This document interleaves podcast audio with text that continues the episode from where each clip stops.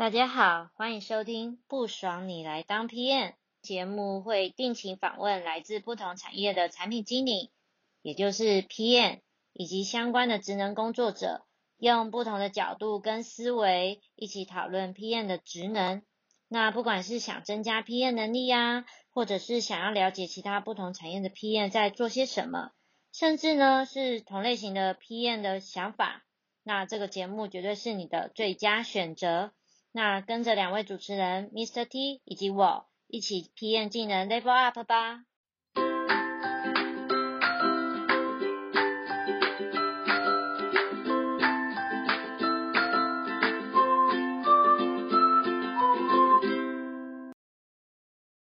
我是主持人 Mr. T，又称 T 先生。我是主持人 Anna，《冰雪奇缘》里的 Anna。那我们这一次其实邀请到一个非常特别的一个朋友，啊，在职场工作经验大概有哦十五年的工作经验。那他在工作职涯上面历经了不同的呃职能跟职务。那 Anna 其实请我们这次邀请的真的可能真的很特别，对不对？对啊，因为 AD 他曾经在台湾工作嘛，可是他在三十六岁前他就决定做大胆尝试，然后他想要往管理层啊，或者是更大的市场前进。那其实 AD 他算是一个，他现在职位算是一个超级大 PM，管了很多人。其实先前已经认识了 AD，那讲说哦，他其实给我蛮多一些职涯上面的一些 feedback，因为其实很多比较有一些资历的一些 PM，他其实都面临到一些职涯的瓶颈。那在台湾，他们就会想说。哦，或者甚至我们就想说，我们到底该哎留在台湾还是往海外？就像我们曾经有一集，婷婷也是很努力的跨出他的舒适圈往中国发展嘛。那我们就来看看，来听听看看，说那 AD 在这个方面，就是说他如何就是呃走跟别人不一样的道路。AD，那可以请你先简单的自我介绍吗？呃，Hello，大家好，我叫 AD。那我现在的工作应该算是一个大 PM。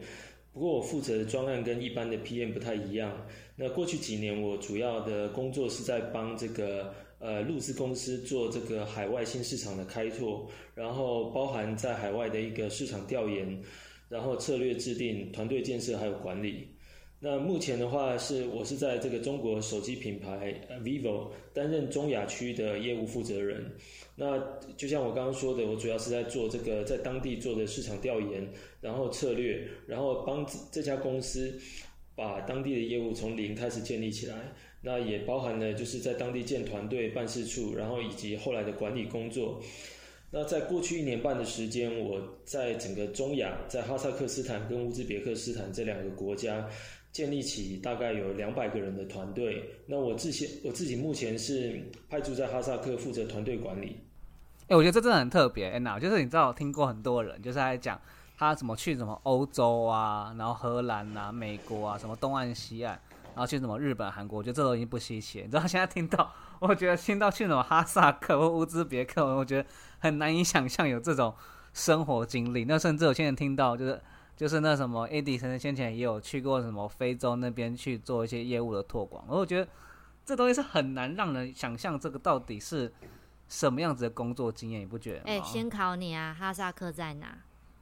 哎，等一下，哈萨克，我之前看恋爱吧，等下在恋爱巴士，我知道他是在那个那个，等一下哦，中亚，然后可是是在等一下是在那个新疆的左边吗？好啦，那你答新疆的西藏的左边啊，真的假的？好棒！对对，反正真的是真的是很特别的地方哎，因为我我真的也是没有听过说有有朋友在哈萨克工作，所以我第一次听到的时候，我真的觉得好酷哦。像 Andy 像平常在哈萨克啊，那其实到底平平常都在做什么样子的一个呃工作业务？其实对，就大家很难想象说，哎，那到那边的 PM。到底要做什么？因为你在那边其实算是中亚区的业务负责人嘛，对不对？所以我讲跟大家来讲一下，说哦哦，在那边最主要是帮忙做什么样子的内容。OK，那我刚刚讲到，因为我是一个大 PM，那这个 PM 就是我这个专案的项目的就是比较长一点，然后整个项这个项目的一个 scope 比较大一点。那我主要的工作是负责这个业务开拓还有团队管理。那最开始的时候，其实。呃，我们到一个新市场的时候，通常我们是一个人。那以以我在哈萨克为例，一开始的话，我还记得一年半以前，然后我跟我两三个同事就一起到了哈萨克那边，然后我还记得那是冬天的时候，我们几个人就拎着包，那么近这么清然楚，后我们冬天的时候，我们就拎拎着包，然后在这个下雪天的时候，在外面呃看市场，然后还有拜访客户，然后我们就从这样从零开始，然后到市场上去转一圈，就是去了解一下当地的一个手机市场的情况，因为我们是在卖手机的嘛，然后了解一下这个整个零售渠道的生态，然后在当地可能就是呃找合作伙伴、找客户，然后慢慢的把公司给创立起来。包含就是在当地啊、先找个宿舍住下来，然后开始找合作伙伴，然后开始可能找一些当地的人力资源网站，然后慢慢一个一个人招，就是一个一个员工招聘，然后我们大概呃花了半年的时间把整个团队建立起来，然后同时就是让整个品牌可以顺利的上市，所以它其实比较像是一个创业的一个过程。那这是一个一般人可能比较没有的经验。哎、我蛮好奇的，因为嗯、听说就是 AD 在哈萨克那边现在已经建立起大概两百多个人的团队嘛，可是可是刚刚有讲到说，其实一开始只有两三个人，那从两三个人到两百个人，所以是说大概百分之九十五都是当地的人吗？呃，对，应该是有百分之九十八到九十九吧，因为我们其实当地的呃，就是说台湾人或是中方员工，因为我我的公司是入资嘛，所以说是以中国人为主，那我是唯一一个台湾人，那我们这边其实只有四位中国人，那其其他全部都是本地人。哇哦，诶所以现在这多少是两年之间把零建立到两百个人这样子的 team 呃，对对对，当然这不是我第一次建立团队，就是我在哈萨克以前，我从二零一七年到二零一八年底这这一年间，我我也在乌克兰，在在乌克兰也是建立了业务这样子。哇，你还跑去乌克兰哦，哦，太酷了！哇，乌克兰我觉得大家都很羡，都我觉得乌克兰身为男性，你知道都会很羡慕，你懂吗？安娜？为为什么？你有听说我不知道哎、没有啊，很多都说乌克兰就是出正美啊，啊没有啊，这个已那我来问经一下 已经 AD，真的吗？呃，真的啊，真的啊、其实乌克兰的美女真的是非常多。如果你可以到 Google 上搜寻一下我的名字，搜寻一下台湾之光，嗯然后再加上乌克兰，你就可以看到我的照片了。真的假的？好，哎，这有点差题了啦。那我我想我也想问啊，就是刚刚说从三个人变成到两百个人，那应该会有在组织上跟流程改善方面上这些制度的建立，应该会是一个蛮大的挑战欸、嗯不知道 AD 都是怎么去看待这些问题的？呃，OK，那其实呃，真的在国外建立一个就是新的业务，或者说你创立一个公司，的确是很不容易。然后不同阶段可能面临不同的问题，比如说呃，在刚开始的时候，我们去到这个市场，我可能第一件事情要做的是要先了解这个市场，包含它整个市场的经济环境啊，然后呃，或是说我一今天创立一个公司，它所需要的成本。然后以及我在当地寻找合作伙伴，所以在最最初的一个阶段，我可能是要先了解这个市场，然后先决定我要怎么做，找谁合作，这是第一个阶段。然后第二个阶段是，呃，决定好你的业务架构以后，然后接下来依据你的业务架构跟未来长期的目标，你可能会制呃可能会制定一下你组织的计划，然后开始做业务开拓。其实第一年大大体上都是在做业务开拓的工作。那随着业务的增加，其实公司的规模也是越来越大。这个时候，其实公司就会开始面临越来越多的问题了。因为第一阶段的时候，公司可能只有少数的人，那基本上在跟大多数的新创公司一样，如果你人很少的时候，那个时候其实最有弹性，做很多决策都相对简单。但是，一旦公司上了上一定规模以后，你就需要去做组织化，因为如你如果不做组织化的管理，未来可能在管理方面的问题就会越来越多。所以，我觉得在不同阶段会遇到不同的问题，也会需要不同的人。我这边我就会想要帮听众问一下，其实像我自己是做，我们在我们在很多听众都是做 PM 嘛，或他想要去往这方面走，所以这阵子有大家在开始想说，PM 其实有另外一条路，就会想往 BD 或者是 Sales 或管管理阶层走。其实 AD 其实现在的工作职务其实还蛮像，就是说其实就是一部分的，就是像业务主管或者是这种 VP 的角色，然后去帮忙做一些业务。我的呃新市场的开发，但你会觉得说哦，这个真的是所谓诶 PM 该做的事情吗？还是说你觉得呃这根本就不需要那么明显的、明确的去分类，它其实就是一个解决问题，或者是帮公司做了一个很好的呃市场开拓的一个呃呃方呃一个挑战这样子。OK，那我觉得说，其实，在不同的公司里，它可能对于不同的职务是有一些不同的定义。那当然，对于新创或是规模比较小的公司，可能 PM 它本身要做的工作其实比较多。当然，也看 PM 的一个它的一个职务定义，因为呃，一般来说，我们常谈的 PM 可能一种是 Project PM，就是说他负责这个专案部分。那负责专案的这种 PM，他多半负责的只是说专案他从开案，然后他必须在固定的时间内，然后交付固定的成果。那这种专案经理的话，他一般比较不会负责前端的产品规划，或者是说他比较不会负责市场开拓部分。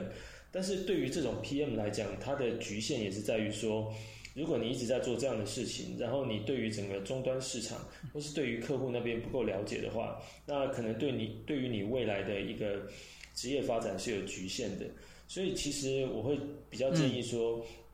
即使是 PM，如果有机会，也是尽量争取，就是呃，对于市场或是对于这个商业逻辑有更多的了解，因为这样子对于个人未来的一个职业规划会是比较，就是说呃，会比较有帮助一点。因为完全同意，所以其实你知道，就是说很多我们在做 PM 在做产品开发的时候，其实都是闭门造车，就是应该说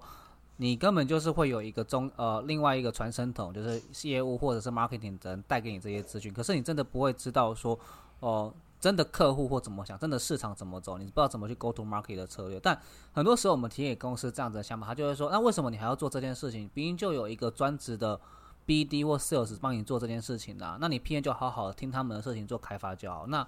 就我这边也好奇说，你对于这样子的一个看法，这其实从个人来讲，如果有机会学习，一定是最好。或是说，其实如果说专呃负责专案的 PM，他未来如果能够往偏市场那边转，或是越来越，就是说对个人是比较有帮助的。不过这确实要看这个公司的一个组织的规划，因为每个公司的情况不一样。那我我自己在科技行业是经历过各种各种的这个呃各种方选，就是我自己也负责过专案的 PM，然后我自己也负责 product marketing，、那我也负责过 BD，所以我应该算是刚好在我职业生涯里有过比较完整的经历。他虽然我刚刚说他现在算是大 PM，但其实他就是在哈萨克区的总经理了，就是也是让我们看到说从一个专案经理，然后这样爬爬爬爬爬，做到一个两百人团队的管理者。我觉得这是蛮激励人心的一件事情。对啊很多人就会觉得说，我就是在台湾，就是你知道，就是很多人就想说，我就台湾在基层做，做完就是努力的，就是搞政治斗争，然后就是说可能要好好把一个专案或产品做好，被上面的人看见，然后就一步一步往上爬。那一步一步往上爬，可能你中间过程，你可能一次的失误，你就没办法再翻身，要不然就是你可能要经历五年、十年、十五年，才慢慢把它变成就是部长。然后慢慢把它跟往上变成一个 BU 的 head 这个职务，像大家可能之前听到第一集，就是我们招燕在讲的时候，也说这个东西其实你要经历过太长的一个阶段，才有办法达到那样子的学习历程或者是经验的累积。而且我老实讲，就是在我们公司啊，我看有爬上去到 BU head，甚至是 BG head，他们都不是 PM 出身的。啊，那他们是什么出身的？嗯，有业务，呃阿 D 出身的还蛮多的，然后再就是业务出身的，然后是没有做过 PM 哦。我说的那些出身都是没有做过 PM 的。其实，在台湾，以我的了解，在台湾的话，台湾的公司，因为台湾是以 B to B 业务为主，然后都是属于比较中大型的一些系统厂，或是说，呃，做一些呃关键性零组件，所以 R D 或是 Sales 当，就是说当到高层，通常是比较容易一点的。诶，那我也想问 Eddie 说，在哈萨克有没有什么有趣的事情发生呢、哦，哈萨克哦，像怎么说呢？刚刚我们有讲到，哈萨克是全球这个国土面积第九大的国家嘛，但是他们就是人口其实相对比较少一点，只有一千八百万人。那过去因为它它比较？它的位置刚好是比较特殊，因为它刚好是在欧亚大陆之间。然后过去因为比较复杂的历史背景，所以当地有超过一百个民族，所以你在路上可以看到各种面孔，就是什么样的面孔都有。因为 以前他们又被这个俄罗被苏联统治过嘛，所以说他们其实在路上以哈萨克人跟俄罗斯人是比较多一点的。那还有另外有一个蛮有意思的，就是在宗教文化上面，他们大多数是是伊斯兰教，可是伊斯兰教哦，是哦，嗯哼，对啊，伊斯兰教一般来讲都是别人都会觉得说伊斯兰教是一个很保守的一个宗教，但是因为哈萨克又是一个草原民族，然后以前又被这个呃苏联统治过，所以说在苏联统治时期的时候，他就让他们喝酒，所以哈萨哈萨克人一就是说他们是喝酒的穆斯林。呃，算是，其实应该就说这算是其中一种文化。那另外就是因为他们是草原民族嘛，所以普遍是能歌善舞，特别是跳舞。就是我在当地有参加过当地同事的婚礼啊，或者是说在当地有参加这个部门的聚餐跟尾牙，到最后大家都是一起跳舞。比如说以这个，哎，所以你要跟着被拉下去对对跳舞对，，你基本上你要下去跟他们一起参加。像我还记得。我在这个当？地参加这个当地的婚礼的时候，他们的婚礼大概开一次大概要开六到八个小时吧。那六到八个小时里面，可能有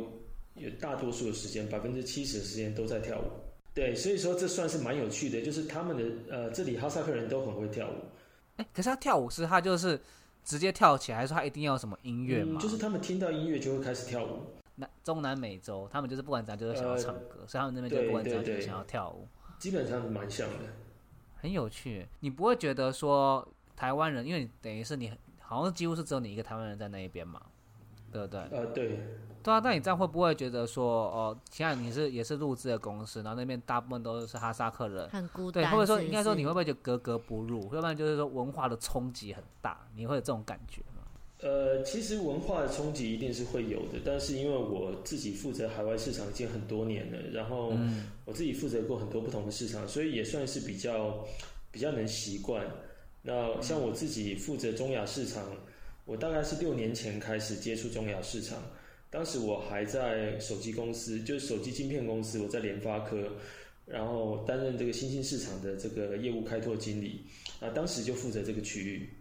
当时我记得我负责巴基斯坦、中亚、非洲，然后还有澳大利亚，所以当时其实来到这里的时候，中亚还是蛮封闭的地方，然后那时候经济还是相对落后。不过呃，其实长期的接接触这一边的话，其实对这里的文化还是有一定的了解的。那刚好聊到中亚市场，就想请教 AD 说，那你的心路历程在开拓中亚市场上，或者是刚刚讲的进入新市场，那都是怎么去进行的？嗯，OK，那这个其实就要回呃，就是要回溯到我以前在联发科的时候，我大概六年前在联发科那边负责新兴市场的业务开拓，然后当时我负责的巴基斯坦、中亚、非洲，然后这都是一些非常偏僻的地方，而且真的是没有人。等一下，等一下，我想考考 Mr. T，、哎，怎么样？巴基斯坦是在叙利亚，呃，是在就是跟嗯、以色列之争那边，还是在印你说度那边？巴基斯坦跟巴勒斯坦对不对？巴勒斯坦在印度，巴基斯坦在以色列那边。这这个啊答真的假的错是相反吧 好啦，这不是重点。？AD 我说的对吧？那个巴基斯坦在印度那边。呃，对，在印度的左边。猜反，哎，真的很难。啊，好不好意思打断，让让我怕有人会误会嘛，因为我发现很多朋友好像会搞不清楚真的。耶，哦因为地理不好。OK OK，我们再继续回到 就是刚刚讲说中亚市场，那时候你在联发科那边负责这个，哎是啊是巴基斯坦吗？呃，当时其实巴基斯坦比较偏向南亚，中亚的话就像哈萨克、乌兹别克就属于中亚。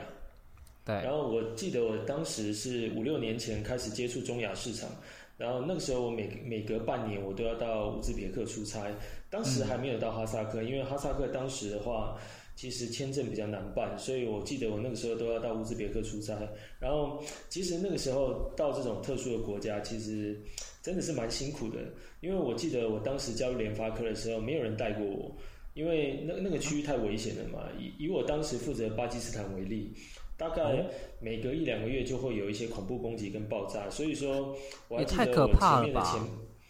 对啊，我记得我前面的前辈就是因为呃差点遇到炸弹，所以后来就觉得说这个生命可贵，所以就离开了公司。但那是哪一年的时候？嗯方便知道是哪一年的时候吗？那个时候是二零一四年，那时候有特别，就是还是他们本来的国家就很容易有遇到这种？我觉得是文化冲突，因为巴基斯坦他们应该是算是伊斯兰教，但是印度他们是印度教为大宗，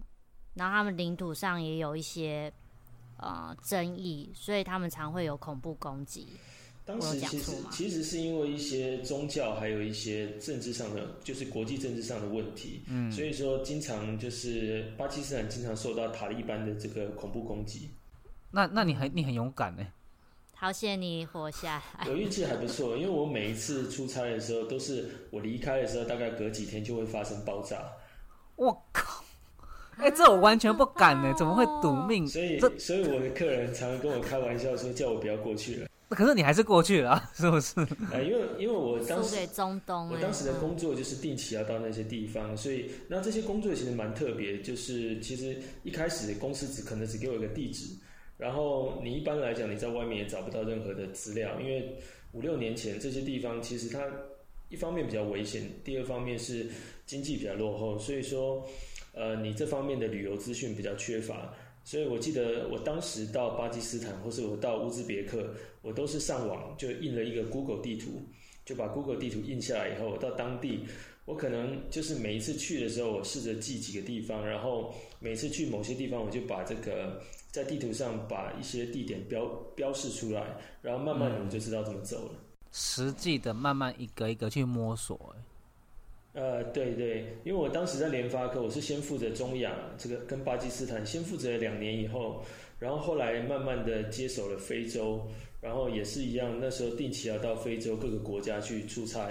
那时候还记得我大概去过七八个非洲国家吧，有些国家都蛮特别的。我比较特别的经验是，比如说我当时去中亚乌兹别克出差的时候，因为在那个时候这这些国家它本身比较封闭一点。然后那个时候美元跟就是在兑换的时候，就是外汇它有官方汇率跟黑市汇率的差别。那时候我每次到当地，因为黑市汇率它比较就是说汇率比较好一点，所以我每次都跑到黑市去换钱。但是那个钞票的面额都比较小，所以我都必须带一个袋子来装钱。每次我的我的我的包里面全部都是钞票，就是我的行李箱里可能也有很多钞票这样。我现在家里还有很多钞票。我妈老师，哎哎，对啊，你这样讲好吗？这样待会有人就肉收你，就是你知道家里很多钞票。就是因为这些货币它本身就比较不值钱一点，但是就是很占空间。我当时记得我去巴基斯坦的时候，因为当时有很多恐怖攻击事件嘛，所以路上其实你出去的时候，到就每个地方都会有持枪的保安，甚至我们其实要拿到枪都都蛮容易的，所以说。有时候我朋友看到我的照片呢，都会开玩笑说我应该是在卖军火的吧？那太可怕啊！那哎，那没有人教，没有人教你怎么去开拓市场，但你还有办法去做这样子的呃的的业务拓展，我真的觉得这个我很佩服哎。就是说，到底你是怎么去开拓这个新市场的？呃，OK，那我先大概讲一下我以前在联发科的工作好了。因为其实联发科它主要的就是业务是把晶片卖到中国，然后中国的这个很多代工厂，它把它做成整机以后卖到国外。那我们当时我们作为 BD 的角色，我主要的工作就是到海外这些市场。拜访当地的这个品牌客户，然后跟他们推广联发科的晶片，然后同时我去市场上了解这个市场的需求。我可能每天跑到市场那边到处去看看，或是说我跑到呃店里面去问店员说，呃，可能什么样的手机是卖比较好的，或者消费者比较喜欢什么样的功能。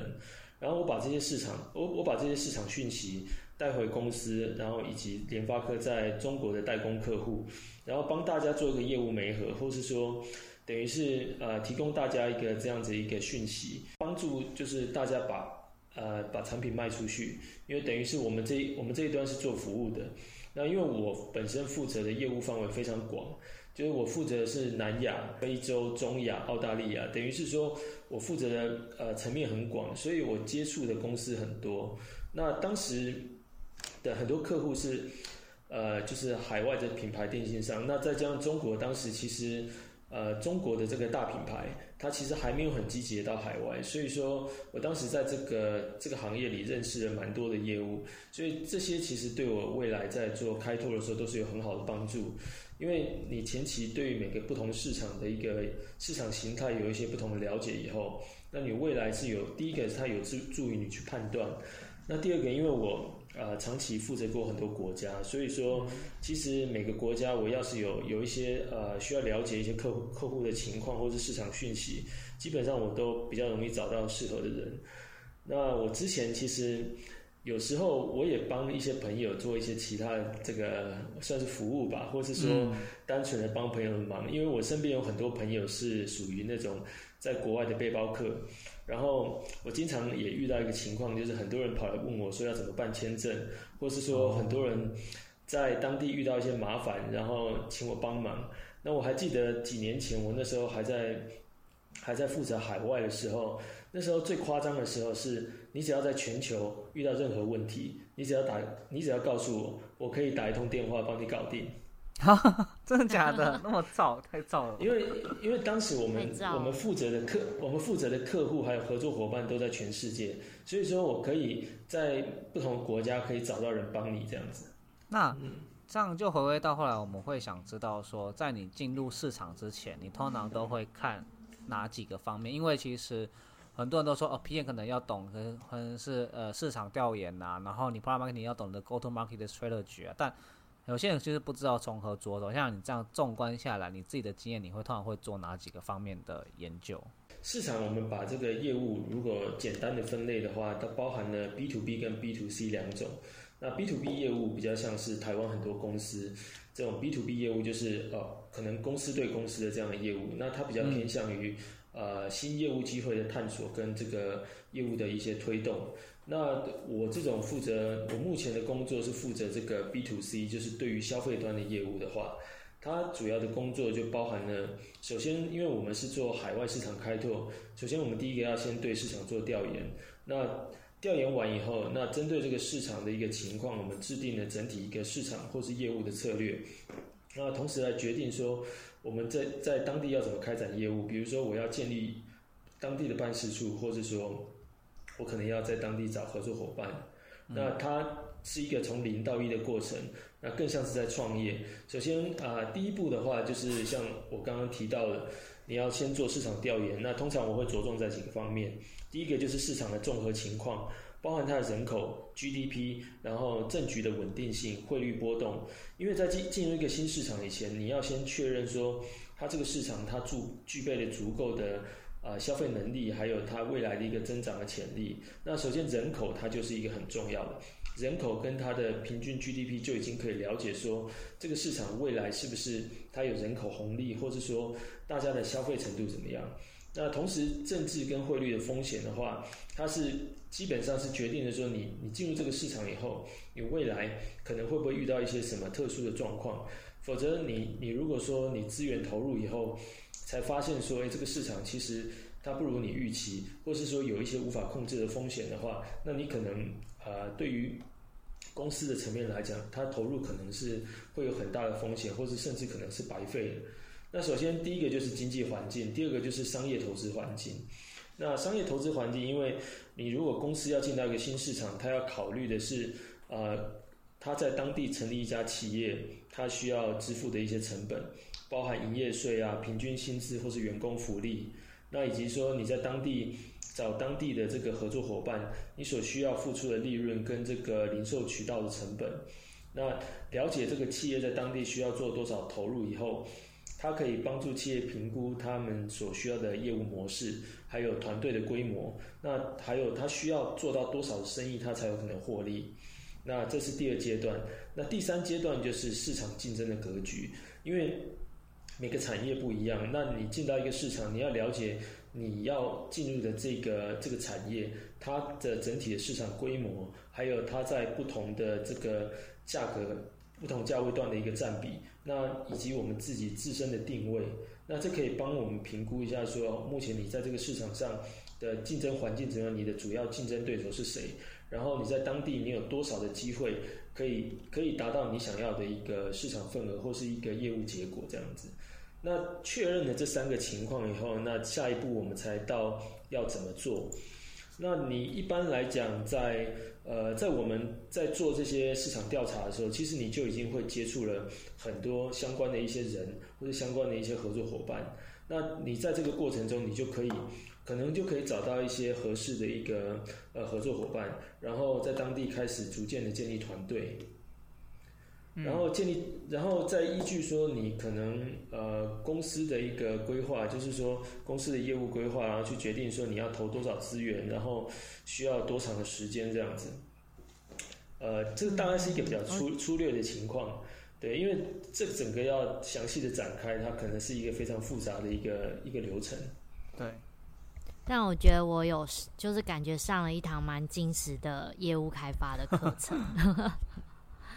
那这个是关于新市场的开拓。那其实我们之前跟 AD 聊天的时候，也有听到说，他不止当过产品经理，呃呃 BD，甚至也有做过行销经理。那其实对于这一块，很多产品经理他们也是想要转职，尝试行销经理的这一块。那也想问问 AD 说，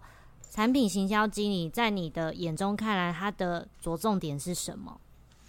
？OK，那我以前其实第一份工作的时候，我在第一家公司的时候曾经做过 product marketing，然后后来在第二家公司的时候做过呃做过专案经理。那这两个的话，其实最大的不一样就是专案经理主要就是在带案子，那主要的工作是在特定一个时间以内。完成一个特定的一个工作开发，还有量产交付。那至于 product marketing 的话，它就主要是在做新产品的一个前期推广，或是也有人叫做 GTM go to market。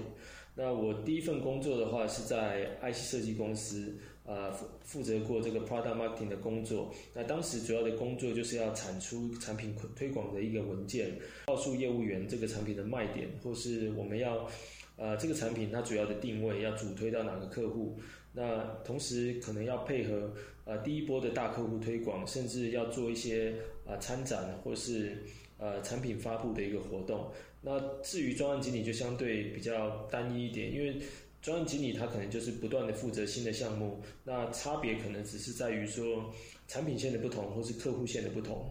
为什么会问这个问题？是因为说其实我有一个 PM 朋友，他就是。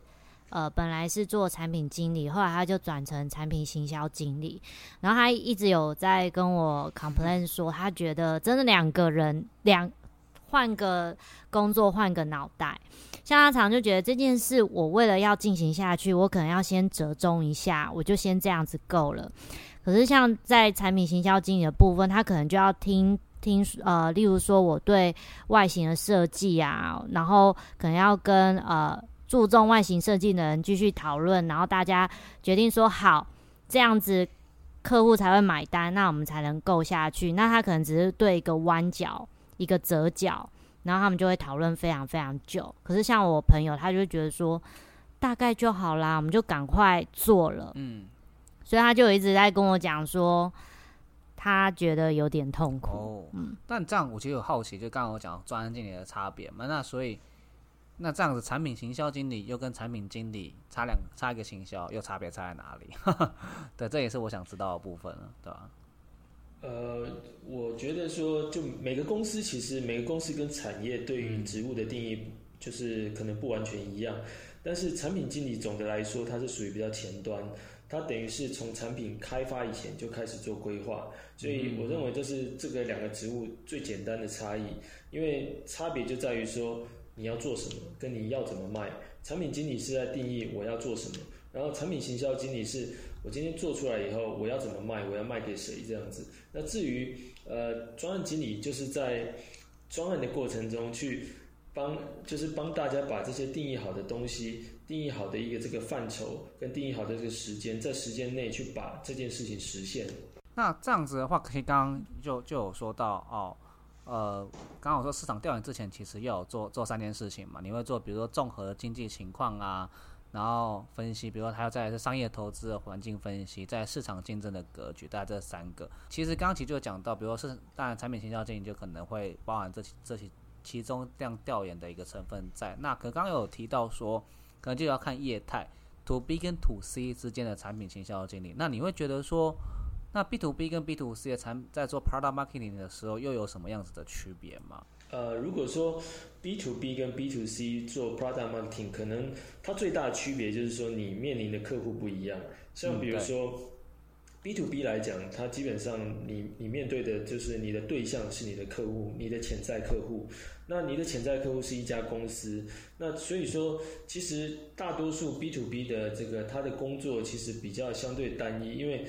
他可能是今天他大多数呃他运用的一些工具。可能是一些呃参展，比如说 B to B 的一个产品行销经理，大多数在做的是参展，然后可能做平面媒体的投放，然后呃还有大概我我认为杂志、平面媒体跟参展这几块是比较常见的方式，因为你呃 B to B 的这个业务，它大体上的客户群体都是比较固定的，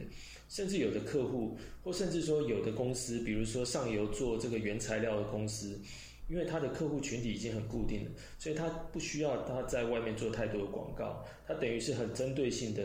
就是说去对于说这家公司，他直接去跟他做一个对接，或者直接跟他做沟通。所以它也是有分，就是像产品行销经理也有分偏向产品或者偏向行销的。那根据每个公司的一个需求，它其实有点不同。但整体来说的话，其实呃 B to B 的产品行销经理他的工作其实是呃比较单一，或者说他的工作可能是在于协助去输出一些这个行销的一些材料，或是行销的一些一些一些资料。那至于呃，如果是 B to C 的话，它就显得复杂比较复杂比较多。比如说，因为你 B to C 的这个产品行销经理，他多半他就是一个 marketing 的部门，或是做 branding。因为你面向的是整个消费市场，所以你要思考的是，你怎么样增加这个品牌的一个曝光度？因为别人对你这个品牌可能是完全不了解的，所以你用的这些工具可能是更多。跟终端市场接触，比如说，呃，大家一般讲的线下、线上，或者是说通过 digital 的方式，比如说我们讲的线下，可能在呃有些品牌在路边做一些看板，在户外做的一些广告。那至于线上的话，可能是通过 Facebook、通过 Instagram 这样子的一个社交平台去做投放，或是通过 YouTube 去做一些广告的投放，那或者是通过这个。呃，通过 radio，通过广播的方式去做广告投放，所以说，基本上这个 B to B 跟 B to C 的业务，它比较大差别是因为你面向的客户不一样，所以说你使用的工具也是不一样的。那其实刚刚讲了那么多，会发现 AD 它的职涯转换是变动还蛮大的。那在这边也想要问一下，就是 AD 说你是有什么方式或是策略去规划你的职涯发展呢？呃，如果是策略的话，其实说实在，就是我觉得我自身背景并不是太好，因为我本来是念技职体系的，然后通过这个慢慢慢慢的转职，然后慢慢往大一点的公司去，所以说，呃，如果要我说的话，我觉得可能是选择吧，就是我个人可能在。呃，职涯选择的策略上，我花了很多的功夫。是怎么样去花这些功夫的？嗯，如果我我以一个就是呃嗯，我如果把职职场生涯分为三个阶段来看，那我觉得大多数人在毕业以后的前一个五年，它是第一个阶段。这个阶段通常是在学习跟探索。因为大多数人他刚毕业以后，很多人可能还不晓得他自己要做什么，所以通常都是在第一份工作跟第二份工作的时候，呃，可能是因为经验、个人的经验，或是因为过去的背景，然后选择第一份工作。后来就如果做得好的人，他可能就在这个领域继续做下去。那如果说以前可能专业背景不是很强的，或是说他前两个工作以后，他发现自己对这个行业、对这个领域并不是很有兴趣，他可能就会转到其他行业。但整体来说，呃，第一个五年，我认为是他在做学习探索跟个人的投资。这个时候，你的主要的目标是在找到你个人的方向，然后学习呃正确的做事方式跟态度，然后以及对于这个专业技能的一个提升。然后第二个五年就是大约五到十年左右，可能呃大多数人已经找到一个基本自己的方向，或者说。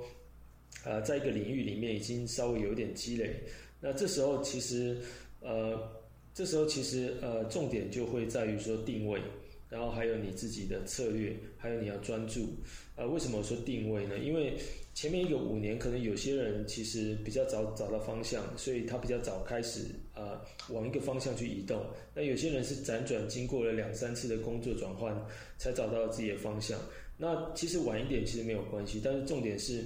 你在你工作五年以后，你一定要明确你的方向，然后开始往这个地方开始做耕耘。因为，你基本上如果随着你年纪越大，你对于你呃你的薪水跟你的职务的一个期待也会越来越高，所以你一定要先找到定位，你才有可能开始积累。那另外就是可能啊，你你要实现你的目标，有时候还是要通过一些策略，因为在这个阶段，你很多人可能会遇到一些瓶颈。就比如说，你工作到个程度，你会发现说，可能往上升升不上去了，或是说你发现，呃，在一家公司里，你可能也遇到瓶颈，那你需要通过一些不同的方式，你才有可能突破你现在的现况。那第三个就是我说的专注，因为你找到你的方向以后，你确实你需要专注的投入。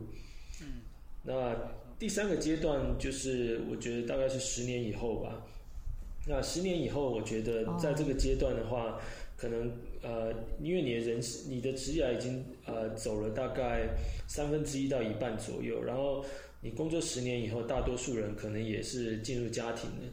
所以这个时候你面临的可能是选择，比如说你面临你进入家庭以后，你可能人生目标的排序是不一样的，你不可能像以前刚毕业的时候每天加班到十点十二点，所以你可能是呃会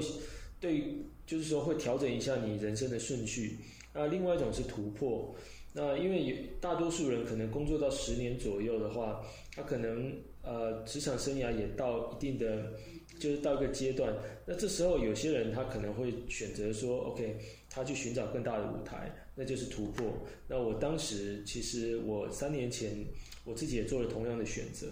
那另外一种就是心态，因为。有一部分人他可能有这个机会去往更大的舞台去发展，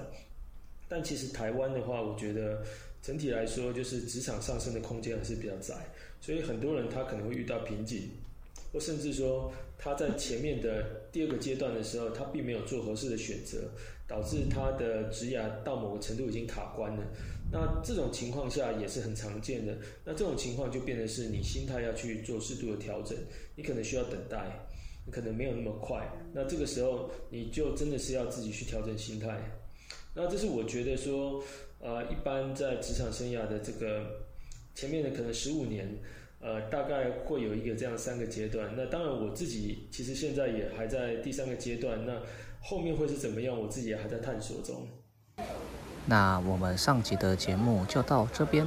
非常感谢 Eddie 的分享。我们下集会讨论比较多在职涯上选择与努力的重要性。好，那我们下次空中相见喽。